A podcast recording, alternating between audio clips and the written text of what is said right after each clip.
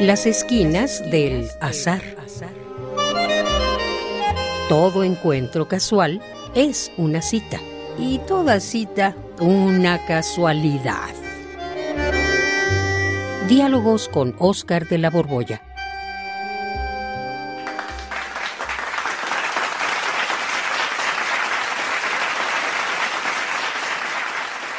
Muchas felicidades, Juan. Es Ay, Oscar. Magnífico. Mira, eh, verdad, qué bárbaro, qué actuación la tuya. Es, te vi varias veces y en cada apuesta ibas creciendo, pero creciendo en tu papel. Qué bárbaro. Ay, muchas gracias, querido. Muchas gracias, querido Oscar. Muchas gracias. No sabía que habías venido también otras veces, no nada más hoy. Este, pero sí, eh, la verdad es que. Ay, espérame, deja, de- déjame quitarme aquí. Ya. Es que cada función es diferente, toda función es única. Depende de muchas, muchos factores, de cómo esté el público, si hay público cómplice o público así, este. eh, indiferente. Sí, cómo está uno, cómo estoy yo, cómo estoy de mi buen o mal humor, cómo están los compañeros, los otros actores. Es una combinación muy rara, pero sí, uno va creciendo y creciendo y creciendo a lo largo de la temporada. Es una cosa maravillosa. Sí, como no. Y una pregunta, Juan. Eu. que siempre te la he querido hacer, fíjate. ¿A ti te gusta que se acabe la temporada o te gustaría eternizarle, eternizarte así como lo hizo Carlos Ancira en el monólogo de Loco? Ah, el diario de un loco, sí. Este, pues mira, no sé, eso es muy, muy difícil. Hay obras que yo quisiera que duraran muchísimo y otras que quiero que ya se acaben la semana que entra y ya cerramos, bajamos el telón y cerramos la temporada. Es este, pues cada quien, cada quien es muy, muy, muy impredecible. Este, Pues sí, te entiendo. Fíjate que yo también, cuando termino una novela o, un libro, sí me da gusto, ¿eh? Cierro una etapa y luego, aunque lo extraño, pues mientras lo voy escribiendo hay algo muy cómodo. Ajá. O sea, ca- cada día ya sabe uno qué hacer. Es muy tranquilizador que una novela te espere. Una novela a medias es maravillosa. Y solo en el caso de, de aplicarme cada mañana un poco, ya sé que eso es lo que tengo que hacer. En cambio, cuando termino el libro, al otro día, pues no sé qué hacer. Me siento como, como chivo sin correa.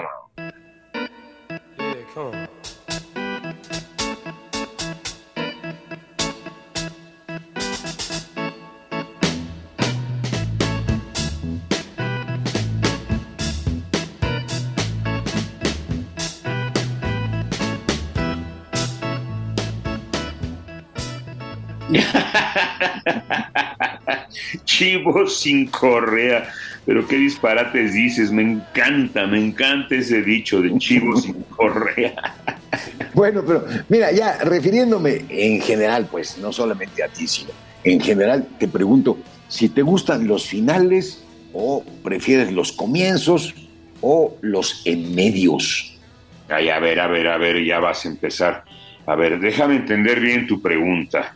Eh, ya no respecto del teatro, sino en general. Me preguntas si me gustan más los finales o los comienzos o los en medios. Sí, Juan, exactamente. A ver, ¿tú qué momento prefieres? A ver, déjame pensarlo un segundo. Uno, ya, ya pasó. Yo prefiero. Ay, no, pues no prefiero en general. Todo depende. Sigo en lo mismo, todo depende. Veo que eres listo, Juan. Ah, Y tienes toda la razón, porque la verdad todo depende. mm, Eh, depende de muchas cosas. Por ejemplo, en las relaciones amorosas, pues en general parecen mejor los comienzos. Suelen Ah. ser pues un poquito frenéticos, calurosos. Y luego ya la relación se va estabilizando y al final, pues el, el final normalmente es muy desagradable. Están medio rotos los elementos de la pareja, descompuestos, algo malo ocurrió. Pues sí, generalmente en las relaciones amorosas sucede así como dices, pero también hay casos en los que el final es mucho mejor que el comienzo, ¿no? Uy, sí, Juan. Eh, Mira, por ejemplo, en las relaciones amorosas hay finales espléndidos, sobre todo cuando representan el punto y aparte de una relación tóxica. Ay, Pero tam- también hay finales tristísimos, sobre todo cuando te cortan. No sé si a ti te han cortado así de buenas a primeras y te vas a la calle con tus chivas, todo apesadumbrado. Ay, pues sí, sí, me, ya, ya- ya me han mandado. Y yo también he mandado, bueno.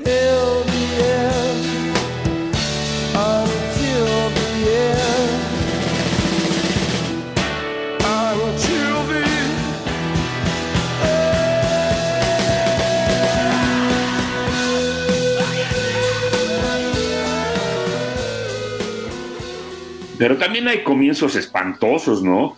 Cuando uno ni siquiera quiere, dice, ay, no quiero, no quiero. Y luego como que te tienes que aguantar. Sí, Juan. Mira, yo sé muy bien de lo que me hablas porque en la prepa, Ajá. a mí por hablador, pues tenía una amiga que era muy depresiva, pero verdaderamente depresiva. Y Ah. yo, pues ahí de samaritano para alentarla, así para darle ánimos, le decía que ella podía conseguir la pareja que quisiera. Y ella me contestaba, no, no, no, soy muy fea.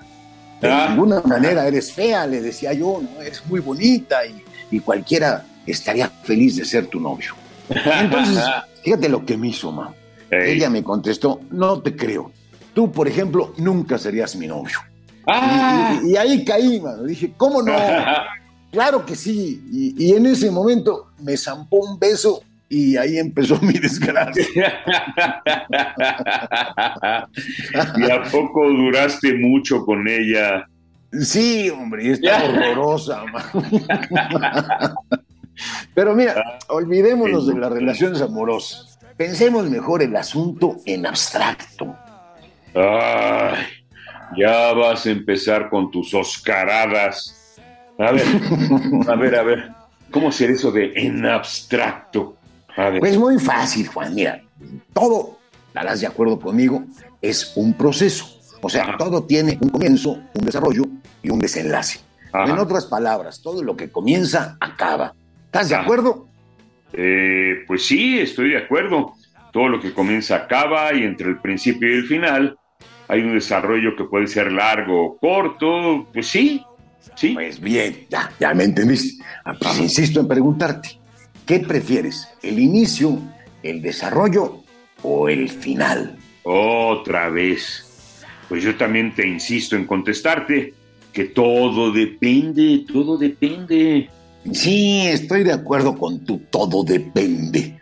Pero fíjate, vamos a verlo detenidamente. Los comienzos, así en general, pues no son necesarios. O sea, pueden ocurrir o no ocurrir. Ajá. Pero, por ejemplo, tú puedes o no decidir actuar en una obra. Y yo puedo Ajá. o no puedo comenzar una novela. ¿Estás de acuerdo? Mm, pues sí, en eso sí estoy de acuerdo. Bueno, luego viene el desenvolvimiento. En el, en el desenvolvimiento también interviene la voluntad. Uno va Ajá. decidiendo cómo va construyéndolo. Hay algunos imponderables, claro está, pero uno decide qué hacer y qué no hacer. ¿Te parece?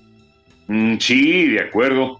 Una vez que decidí actuar en una obra de teatro, o tú sentarte a escribir una novela, pues yo voy imprimiendo a cada frase una intención, y tú vas decidiendo a cada momento el hilo de tu narración, ¿no? Sí, y conste, ni tú ni yo somos 100% libres. No. Tú te tienes que ceñir de alguna forma a lo que indica el director de la obra y yo a lo que me dejan hacer el maldito carácter de los personajes. Pero a pesar de todo somos libres, aunque exista ese forcejeo. Bueno, sí, hasta aquí sigo de acuerdo contigo. Bueno, pues ahora fíjate, la enorme diferencia que hay entre los comienzos y los desarrollos respecto del final. El Ajá. final, en cambio, es necesario. Las cosas tienen que acabar.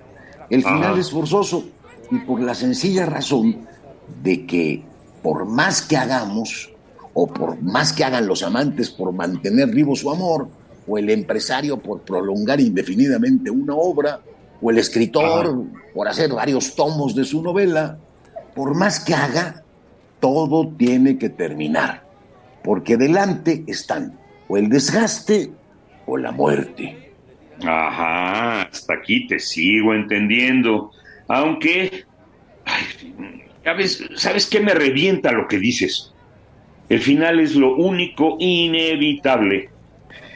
Pues sí, Juan. Bueno, pues si el final es lo único inevitable, también aquí hay de finales a finales. Y uno puede procurarse un determinado final. Puede ser que no podamos o puede ser que el tiempo se nos acabe antes, pero si no hay interferencias, uno tiene las riendas del asunto en las manos y uno puede elegir el modo del final. El final es necesario, pero el Ajá. modo depende de nosotros. O en otras palabras, uno puede acabar bien. Y te vuelvo a hacer la pregunta rara. Ajá. ¿Qué vida preferirías saber? A de una persona que en sus primeros 20 años tiene una vida llena de comodidades, salud, y luego, en cambio, los últimos 20 años de su vida los pasa en la miseria y en la enfermedad. Es una persona que sufre los primeros 20 años de su vida y, en cambio, los últimos 20 años le va de maravilla. ¿Qué prefieres? Ay, ay, ay, qué pregunta, tus preguntas os- o- oscarescas. Los primeros 20 años de una vida vivirlos en la dicha y luego los últimos 20 vivirlos en la desgracia, o al revés, la desgracia al principio y la dicha al final. Sí, Juan, sí, sí, sí. A ver, ¿tú cuál preferirías? This is the end, beautiful friend. This is the end, my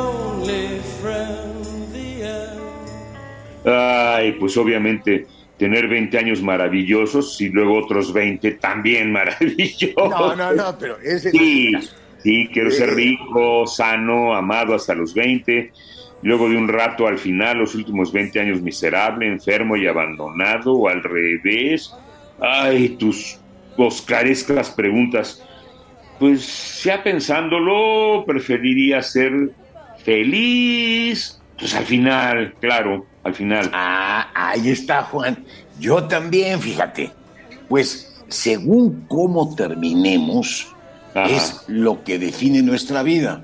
O sea, el final decide toda la vida. Pero mira, más allá de especulaciones, para regresar a mi felicitación, querido Juan, Ajá. Sí. hoy el final de tu temporada estuviste magnífico, espléndido. Qué bárbaro. Ojalá Muchas que así- gracias, Oscar. Muchas graas. Ya Pues, está. ojalá. Hasta me quiero pon- po- poner de nuevo el maquillaje, pero ya me desmaquillé. Imagina que, haya gustado. Ajá. que el estreno hubiera sido muy bueno y al final te hubieran abuchado. Yo creo que es que vaya uno creciendo. Qué bueno, que los finales sean los que definen la vida, Juan. eso sí, ¿verdad? Pues muchas gracias. Déjame darte un abrazo. Ven, ven, ven, ven para acá. Ándale, No, hazte para allá, que todavía hay un poco de, Ándale, de ándale. ándale. Órale, órale. Felicidades, felicidades. Gracias.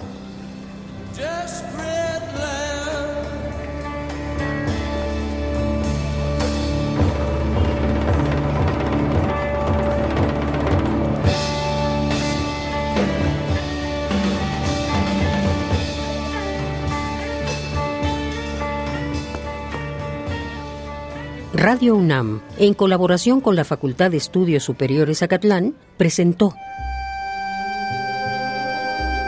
Las esquinas del azar. Todo encuentro casual es una cita y toda cita una casualidad. Voces, Oscar de la Borbolla y Juan Stack. Producción y realización, Rodrigo Aguilar y Denis Licea. Radio UNAM, Experiencia Sonora.